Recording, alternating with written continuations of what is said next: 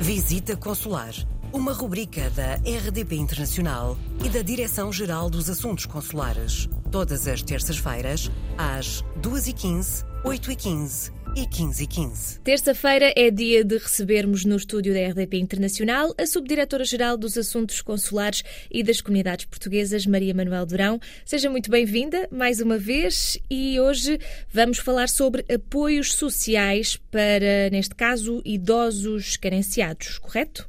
É verdade, hoje vamos falar do apoio social a idosos carenciados das comunidades portuguesas, é o chamado ASIC.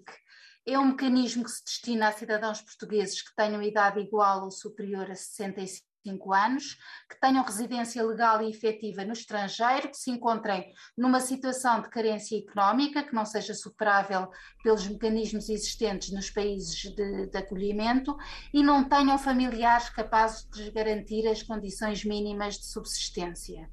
Este apoio traduz-se num subsídio, numa, numa pensão mensal que é paga através de transferência bancária ou cheque e destina-se a garantir estas mesmas condições mínimas de subsistência, isto é, permitir-lhes pagar as despesas básicas com alojamento, com alimentação, com cuidados de saúde uh, e de higiene.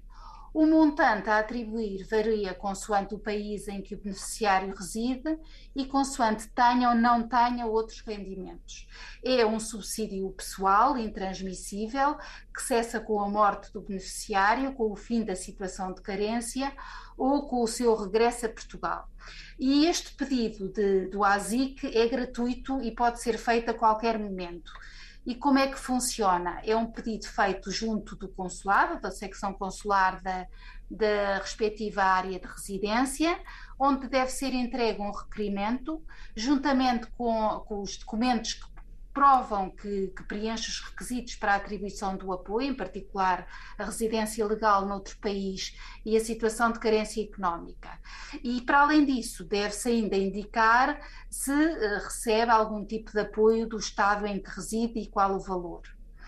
Depois, o consulado recebe o pedido, verifica os documentos e encaminha o processo para Portugal para ser analisado pelos serviços da Direção-Geral dos Assuntos Consulares e Comunidades Portuguesas e pela Segurança Social. Atualmente, o Estado apoia cerca de 300 idosos em vários países e este, este apoio tem sido particularmente importante para as nossas comunidades no Brasil e na Venezuela. Ao todo, em 2021, foram transferidos mais de 600 mil euros ao abrigo desta medida. Por isso, se acha que reúne as condições para a atribuição do ASIC, não hesite em contactar o consulado da sua área de residência, que pode esclarecer as suas dúvidas. Também pode encontrar informações mais detalhadas sobre este tema na internet, no portal das comunidades. Muito obrigada mais uma vez, Maria Manuel Durão. Temos aqui informações importantes para portugueses que se encontrem espalhados pelo mundo. Podemos também eh, responder às suas dúvidas por e-mail em visitaconsular.rtp.pt. Vemo-nos na próxima semana.